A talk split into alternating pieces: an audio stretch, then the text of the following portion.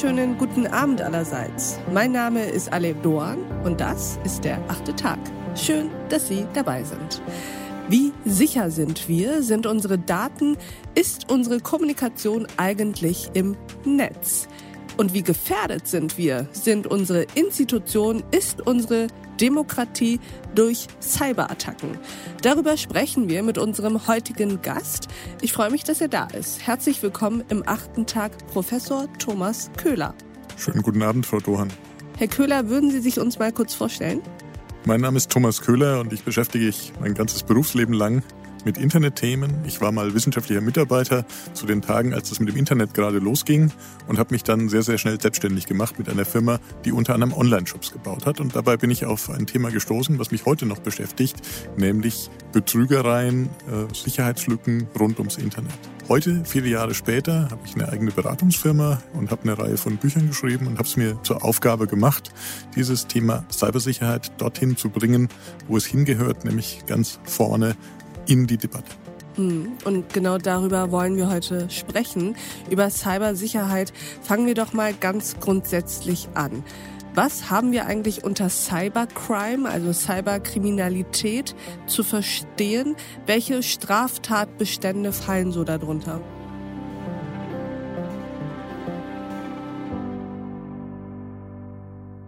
Es ist ein bunter Strauß von Straftaten, die man heute unter Cybercrime fasst. Äh, wenn Sie ganz individuell sich im Netz bewegen und wer macht das nicht, äh, dann kommen sie natürlich schon mal in Berührung mit Cybercrime. Zum Beispiel finden, suchen sie irgendein Produkt, jetzt gerade vor, vielleicht vor Weihnachten, und wollen das gerne äh, kaufen und kommen auf einen Shop, wo das verdächtig billig ist. Und äh, möglicherweise existiert der Shop gar nicht. Das heißt, der Shop ist eine Front für ein Verbrechersyndikat und sie verlieren ihr Geld und kriegen keine Ware oder vielleicht die falsche Ware. Das ist schon Cybercrime. Das ist schon Cybercrime. Relativ klassisches Geschäft, würde ich sagen, nicht wahr? Ja, vieles von dem, was wir in Cybercrime sehen, ist quasi eine Adaption der alten Welt. Ja, also das wäre jetzt ein Beispiel für eine Online-Betrügerei. Das gibt es auch sozusagen andersrum. Das heißt zum Beispiel, wenn Sie Online-Shop-Betreiber sind und in der Pandemie haben ja auch gerade viele kleine Firmen angefangen, Online-Shops aufzubauen, dann kann es sein, dass jemand was kauft und das vielleicht mit gefälschten äh, Zahlungsdaten bezahlt und die Ware ist dann weg und Sie haben Ihr Geld nicht. Mhm.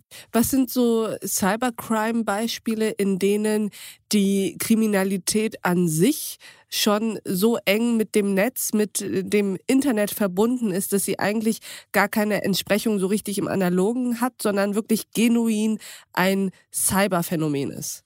Ja, das typische Cybercrime, was äh, gleichermaßen Privatleute wie auch Unternehmen betrifft, ist die sogenannte Ransomware. Bei Ransomware ist es so, durch eine Sicherheitslücke auf Ihrem Rechner und sehr oft zum Beispiel durch eine gefälschte E-Mail mit einer Anlage, auf die Sie klicken, weil das vermeintlich was Interessantes ist, kommt eine Schadsoftware auf Ihren Rechner und Ihr Rechner wird dann verschlüsselt und Ihre Daten werden sozusagen in Geiselhaft genommen. Und äh, Sie haben dann nur noch verschlüsselte Daten, mit denen können Sie nichts anfangen. Und äh, die Verbrecher melden sich dann früher oder später bei Ihnen und fordern einen Betrag in einer Kryptowährung, zum Beispiel in Bitcoin an. Äh, das können ein paar hundert äh, Euro Euro sein für eine Privatperson, das können aber auch ein paar Millionen Euro sein für ein Unternehmen, um diese Daten wieder zurückzubekommen. Das ist ja interessant. Das heißt, es geht im Endeffekt darum, dass sensible Daten, ja, wie Sie schon sagten, in Geiselhaft genommen werden und dann werden Ablösesummen verlangt. Ganz genau, ganz genau. Und im Privatumfeld können das zum Beispiel Dinge sein wie die Fotos der Familie, die man ja häufig nur noch digital hat. Und da ist es dann schon ärgerlich, wenn die verloren gehen. Und da ist es einem vielleicht auch ein paar hundert Euro wert, wenn man die wieder zurückbekommen kann oder möglicherweise die Hoffnung hat, sie wieder zurückzubekommen. Dann lassen Sie uns doch mal auf diese Seite schauen, also auf die Seite der potenziellen Opfer von Cyberkriminalität, die Seite der, ich sag mal, zunächst einmal normalen User. Was ist denn im Falle eines solchen Ransomware-Angriffs das Erste, was ich tun sollte? Ja, sofort den Stecker ziehen. Also den Stecker ziehen wortwörtlich, also den Stecker aus dem Rechner ziehen, weil in dem Augenblick, wo man das bemerkt, kann es sein, dass noch nicht alle Daten verschlüsselt sind. Mhm. Äh, und wenn man jetzt zuwartet und dann auf den Rechner nur schaut, dann äh, ist es ganz sicher so, dass irgendwann alles vorbei ist, sondern den Stromstecker ziehen, den Rechner nicht mehr starten, einen Spezialisten hinzuziehen, im Regelfall hat man in der, im Freundeskreis, ich sag mal so, zumindest so einen Nerd, der, den man dazu anrufen kann und der kann einem dann vielleicht dabei helfen, den Rechner mit einem anderen Betriebssystem zu starten und zu schauen, was ist wirklich passiert, kann man noch was retten. Was sind denn die Symptome, dass ich merke, dass sich überhaupt es sich um so einen Fall handelt? Also kann ich einfach nur meine Fotos nicht mehr öffnen oder was passiert da? Also wenn man genau hinschaut, aber wer tut das schon, dann würde, könnte man das vorher bemerken. Also typischerweise kommen diese Ransomware-Attacken ja über eine Schadsoftware und die muss irgendwie auf den Rechner kommen und im Regelfall kommt die als ja, gefälschte E-Mail-Anlage. Das heißt, wenn Sie eine E-Mail bekommen, zum Beispiel eine Rechnung von einem Online-Shop und Sie klicken dann auf die Anlage und denken, komisch, da habe ich doch gar nichts bestellt und dann kommt aber nicht etwa die Rechnung, sondern es passiert irgendwas anderes oder vermeintlich gar nichts, dann sollte man hellwach sein, dann hat man möglicherweise bereits eine Schadsoftware, die gerade ihr Wirken auf dem Rechner anfängt, sich eingefangen. Mhm. Und äh, das Ende vom Lied ist sozusagen natürlich, dass man dann einfach nicht mehr auf seine Bilder zugreifen kann. Im Regelfall sind die Gangster natürlich sehr dreist. Da kommt dann typischerweise eine große Bildschirmeinblendung, in der steht dann, Ihre äh, Daten sind jetzt nicht mehr zugreifbar, sie wurden verschlüsselt, bitte zahlen Sie. Also man, dann kann man schon gar nicht mehr übersehen. Was ist dann der nächste Schritt? Sie sagten, im Regelfall hat man einen Nerd im Freundeskreis. Ist natürlich schön, wenn man das hat. Was ist aber, wenn man das nicht hat? Also es muss doch auch Stellen bei der Polizei geben oder irgendwelche offiziellen Stellen, bei denen ich mich dann melden kann. Natürlich sollten Sie sich in jedem Fall an die Polizei wenden und äh, natürlich ist es aber auch so, dass Ihr lokales Polizeirevier möglicherweise damit überfordert ist. Die haben aber zumindest die Kontakte zu diesen Zentralstellen Cybercrime, die es in jedem Bundesland gibt. Aber machen Sie sich bald bitte nicht zu viel Hoffnung. Es gibt furchtbar kundige Polizisten, aber die sind ja im under heavy demand. Das heißt, die sind im Regelfall sehr, sehr gut ausgelastet für die großen Cybercrime-Fälle. Das heißt, die Polizei hat im Augenblick kaum die Chance, allen Themen nachzugehen. Und äh, in der Praxis kommt auch leider häufig zu wenig dabei raus, weil die Täter im Regelfall weit entfernt im Ausland sitzen und es natürlich den Fahndern schwer machen, deren habhaft zu werden. Also auch hier ist noch ein langer Weg zu gehen in Sachen Nachholung der Digitalisierung, auch im Sicherheitsbereich. Absolut. Im besten Falle kommt es ja gar nicht erst so weit. Gibt es also Möglichkeiten, Sicherheitsmaßnahmen, die ich einstellen kann, damit ich gar nicht erst mit so einer Schadsoftware in Berührung komme? Ganz sicher gibt es die. Also eine zentrale Sache ist natürlich relativ trivial. Sie haben äh, einen Computer mit einem Betriebssystem, meistens mit Windows, vielleicht auch mit dem Apple oder auch mit Linux. In jedem Fall sollten Sie immer alle aktuellen Updates aufspielen. Das gilt für das Betriebssystem, aber mhm. das gilt auch für die Programme, die Sie verwenden. Also alles, was Sie machen, sozusagen immer updaten. Das gilt für Ihr Smartphone, für Ihren Computer, für Ihr Tablet. Dann haben Sie schon einen Teil der Problematik äh, sich vom Hals geschafft. Und Sie sollten natürlich genau hinschauen, gerade wenn eben eine E-Mail kommt mit einer Anlage, die irgendwie unplausibel ist, da sollten Sie lieber nicht aufmachen. Sondern direkt löschen? Genau, und okay. auf, auf einer Webseite nicht unbedingt aus zweifelhafter Quelle auf irgendwas klicken oder schon gar nicht auf irgendein Pop-up auf einer Webseite irgendwas installieren. Das sind die typischen Einfallstore und die kann man, ja, ich sage jetzt mal, in den meisten Fällen mit so ein bisschen gesunden Menschenverstand, da muss man überhaupt kein Fachmann sein, eigentlich verhindern. Verstehe.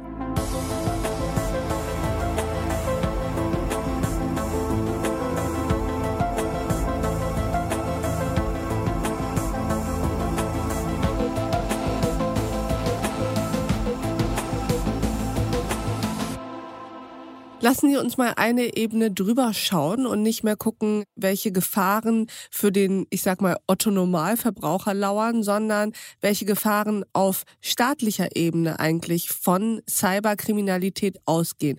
Wie gut sind unsere Institutionen, unsere Sicherheitsapparate, aber auch unsere demokratischen Institutionen eigentlich davor gefeit, solcher Kriminalität nicht mehr Opfer zu werden?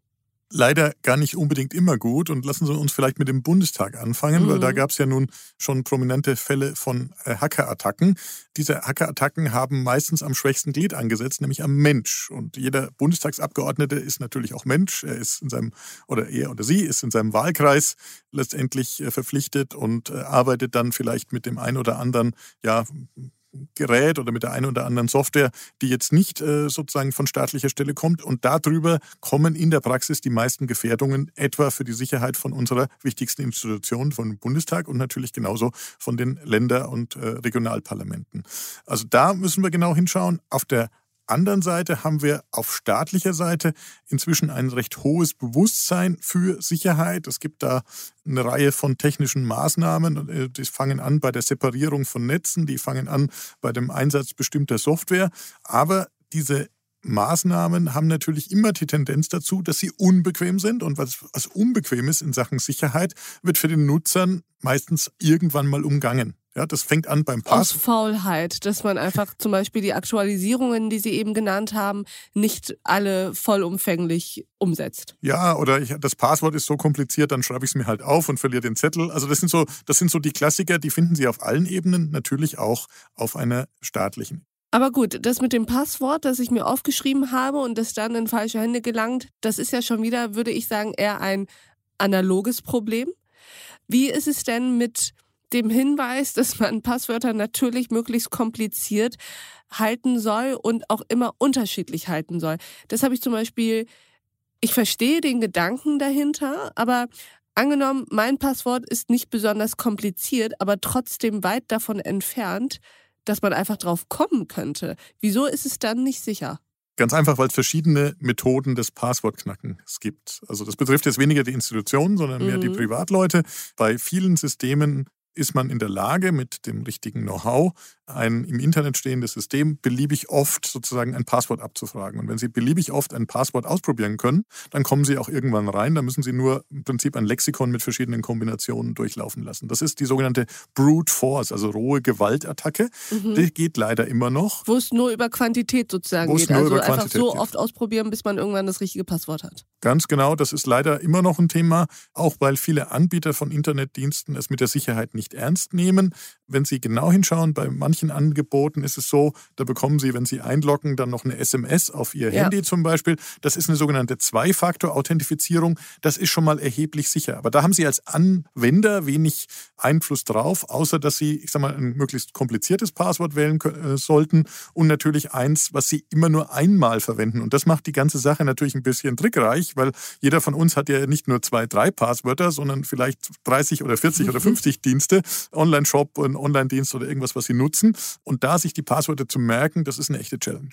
Wie umgeht man das Problem oder wie löst man es? Wie lösen Sie es ganz persönlich? Also ich selber bin, bin Apple-Nutzer und vertraue in gewisser Weise der Firma Apple äh, für die wesentlichen Passwörter diesem Apple-eigenen System zur Passwortverwaltung an, den sogenannten mhm. Schlüsselbund. Das ist äh, eine hinreichende Sicherheitsmaßnahme für die gängigen Dinge und ich selber äh, versuche dann für jeden Dienst, den ich jetzt anderweitig verwende, ein eigenes Passwort zu machen, indem ich so ein Grundpasswort habe, das ich dann mit einzelnen Kennungen für einzelne Dienste, also eine A für Amazon oder whatever, eine Z für Zalando, der irgendwo in dem Passwort mit drin ist, verändert das Passwort so, dass es ein höchst individuelles ist, was eben nur, sagen wir mal, bei Amazon oder Zalando funktioniert. Aber trotzdem haben Sie durch die Verbindung sozusagen immer eine Eselsbrücke, dass wenn Sie bei Zalando sind, Sie an Z denken und dann haben Sie Ihr Passwort. Genau, da habe ich natürlich eine Eselsbrücke. Also es ist ja auch immer ein Trade-off und die Frage ist natürlich, was kann schlimmstenfalls passieren? Und das sind natürlich auch die Anbieter gefordert und ich sage mal, die, die gerade genannten E-Commerce-Anbieter wie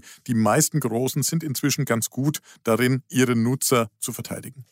Das heißt, wenn Sie ja diesen Schlüsselbund, um darauf nochmal zurückzukommen, nutzen, dann bedeutet das ja, dass Sie nicht davor warnen, das Passwort einzuspeichern. Also, dass sich die Seite das Passwort merkt und man dann mit der Face ID zum Beispiel das alles entsperrt, ohne es jedes Mal eintippen zu müssen. Das ist rein ein Trade-off. Also vieles von dem, was wir in Sicherheit machen, ist ein Trade-off. Das heißt einerseits... Klar, absolute Sicherheit ja, gibt es wahrscheinlich auch in diesem Feld nie. Genau. Und äh, je komplizierter ich das mache, umso weniger werden es die Nutzer letztendlich akzeptieren. Das heißt, ich muss irgendwo ein vernünftiges Level von Sicherheit finden und dann natürlich auch in dem Gesamtkonzert natürlich einfach auch die Risiken bewerten, weil das ist was anderes, äh, die Zugangsdaten für die Bank zu verlieren, als jetzt die Zugangsdaten für den, die Online-Bibliothek meiner lokalen Stadt. Mhm.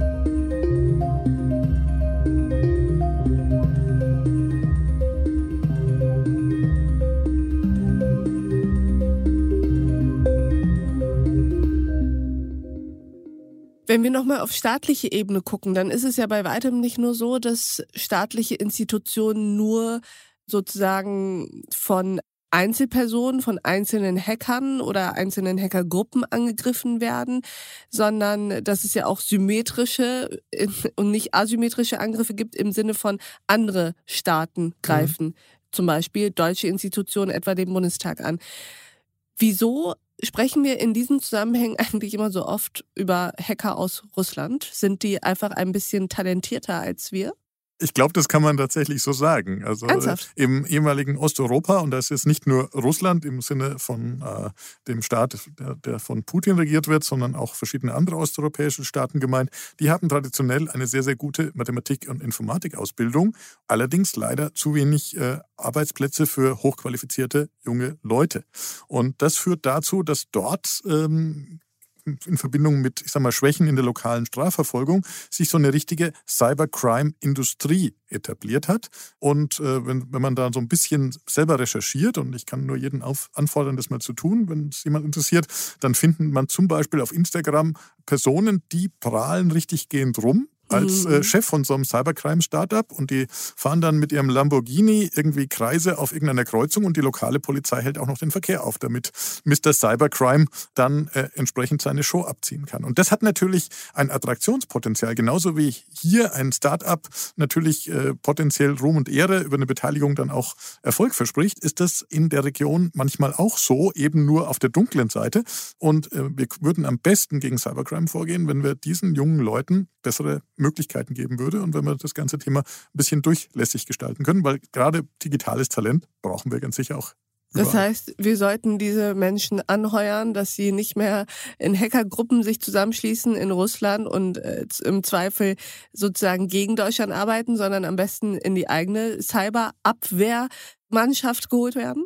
Natürlich muss man die sauber screenen und muss natürlich auch schauen, passen die überhaupt ins Team oder holt man sich dann natürlich nicht nur äh, Doppelagenten rein. Mhm. Aber die, die Grundidee ist vollkommen richtig und die wird auch manchmal bereits getan, dass man äh, sich die schlauesten Leute sucht. Weil im Augenblick ist es so, und das ist das, was mir wirklich Sorgen macht, Frau Dorn, im Augenblick ist es so, dass die schlaueren Leute auf der Angreiferseite sind. Weil vergessen Warum? Sie nicht. Wieso lassen wir es zu, dass es sich lohnt, mehr lohnt, auf der Angreiferseite zu arbeiten, als auf der, ich sag mal, demokratischen? Ganz einfach. Wenn wir hier die Cyberabwehr anschauen, dann ist das, äh, oder von offizieller Seite anschauen, dann ist das öffentlicher Dienst und sehr, sehr eng gebunden an dies, das, was man im öffentlichen Dienst eben nach Gehaltsstufe verdienen kann. Mhm. Das ist für ein junges Talent viel zu wenig weil in einer Start-up-Branche könnte man mehr Geld verdienen. Das heißt, wir haben außer ein paar Überzeugungstätnern, für die wir furchtbar dankbar sein sollten, äh, eigentlich zu wenig hochkompetente Leute. Das ändert sich gerade, das bricht ja auch so ein bisschen auf, weil man das Thema Cyberabwehr so langsam ein bisschen ernst nimmt. Aber auf der anderen Seite haben wir natürlich Verbrechergenerationen, die teilweise seit Jahren viel Geld verdienen in der Ransomware und die natürlich auch hohe Anreize setzen können auf Nachwuchskräfte. Und das ist ein zunehmend äh, schlimmer werdendes Ungleichgewicht. Und wenn wir da nichts tun, dann wird uns das ganz furchtbar auf die Füße fallen. Sie sagen zunehmend immer schlimmer werdendes Gleichgewicht. Eben sagten Sie, da tut sich ein bisschen was. Also wohin geht der Trend? Dass wir es schaffen, solche Leute für die demokratischen Institutionen, für den öffentlichen Dienst zu gewinnen oder eher nicht? Also wir, wir müssen es ein bisschen aus, auseinanderdröseln vielleicht ja, noch. Es sind gerne. ja nicht nur, dass wir sozusagen die von der dunklen Seite holen, sondern dass wir die Talente, die wir hier haben, die natürlich jetzt im Regelfall keine Tendenz haben äh, oder selten nur eine Tendenz die haben. Die der dunklen Seite der Macht widerstehen können. genau, äh, schön, schön formuliert, dass wir da die richtigen dann auch richtig incentivieren, dass die eben nicht zu einem Startup gehen und die nächste coole App programmieren, sondern sich in der Cyberabwehr engagieren. Das, das ist das, was wir brauchen und das auch ungeachtet der Herkunft. Und das ist ganz, ganz wichtig wichtig. Äh, das darf, darf da keine Rolle spielen. Also Diversity is a strength, sagt man ja so schön, aber hier ist es genau richtig, weil in einem Abwehrteam können Sie äh, am, am besten funktionieren, wenn Sie verschiedene Denkweisen haben. Und das ist letztendlich keine Frage des Geschlechts oder des Alters, sondern es ist eine Frage des Teams und der Kompetenz jedes Einzelnen. Das verstehe ich sehr gut. Wenn wir einen Ausblick mal wagen, was tut sich da so? Haben Sie Hoffnung, dass wir in ein paar Jahren, vielleicht erst in einem Jahrzehnt, aber zur Speerspitze der cybersicheren Staaten gehören? Die Hoffnung habe ich nicht oder nicht in der Form. Da oh müsste man noch mehr tun. Ich sehe eine äh, gute Richtungsentscheidung in dem, was jetzt im Koalitionsvertrag steht. Dort hat man nämlich viele Dinge, die von Cybersicherheitsexperten seit Jahren gefordert werden, explizit mit reingenommen. Wie zum Beispiel? Äh, zum Beispiel die Möglichkeit für Sicherheitsforscher, ungestört an irgendwas forschen zu können und dann nicht äh, verklagt zu werden. Das, wir haben seit Jahren den sogenannten Hacker-Paragraph. Äh, googeln Sie es einfach mal, wenn Sie es mhm. genau wissen wollen, der Hackerparagraph sagt im Prinzip, dass es strafbewehrt ist, wenn ich unaufgefordert irgendwas attackiere und das gefährdet letztendlich die ganze Cybersicherheitsbranche hierzulande und ist äh, ja ein, ein Schlag ins eigene Gesicht. So. Und das hat, ist man gerade dabei, ein bisschen zurückzunehmen, weil diejenigen, die auf Fehler hinweisen, in der Vergangenheit oft ruhig gestellt wurden mit Klageandrohungen. Wir hatten es zuletzt im, im Wahlkampf, da hat eine Hackerin aus Berlin es geschafft, äh, einen Fehler zu finden in der, ausgerechnet in der äh, Wahlkampf-App der CDU. Und was passiert ist, die CDU hat die versucht sozusagen anzuzeigen und hat jetzt zwar die Anzeige wieder zurückgenommen, aber letztendlich ist das immer ein Risiko, wenn sie auf irgendwie Fehler hinweisen, dass sie, dass sie dann in die falsche Ecke gestellt werden. Und das darf nicht sein und das behindert die Cybersicherheit äh, wie kein zweites Problem. Also sehe ich hier zwei ganz, ganz klassische Themen. Das eine ist Fachkräftemangel und das Plädoyer, sich mehr um Fachkräfte zu bemühen, auch aus dem Ausland, aber auch die bereits vorhandenen anders und besser zu incentivieren.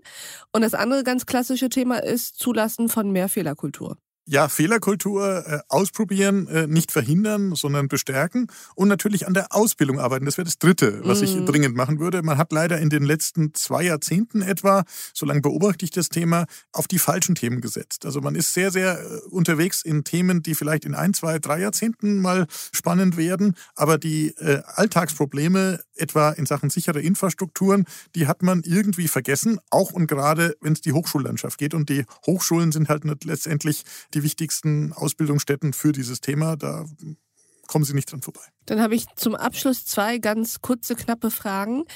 Angenommen, ich bin in einem Hotel oder an einem Flughafen oder an einer Bahnstation, soll ich mich ins WLAN dort einloggen, ins freie, ja oder nein?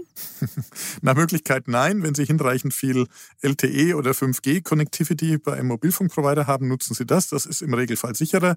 WLANs werden ähm, zwar sehr, sehr oft mit gutem Willen aufgesetzt, aber technisch unzureichend und es gab schon gerade etwa in hochwertigen Hotels gezielte Attacken über das WLAN auf einzelne Gäste, zum Beispiel mit der ähm, Schadsoftware Dark Hotel, die jahrelang unbeobachtet in verschiedensten Hotels der Welt gewütet hat. Gehen Sie davon aus, dass es Ähnliches gibt und dass Sie möglicherweise dann auch Opfer werden. Deswegen seien Sie lieber ein bisschen zu paranoid und mhm. sicher als äh, jetzt zu gutgläubig.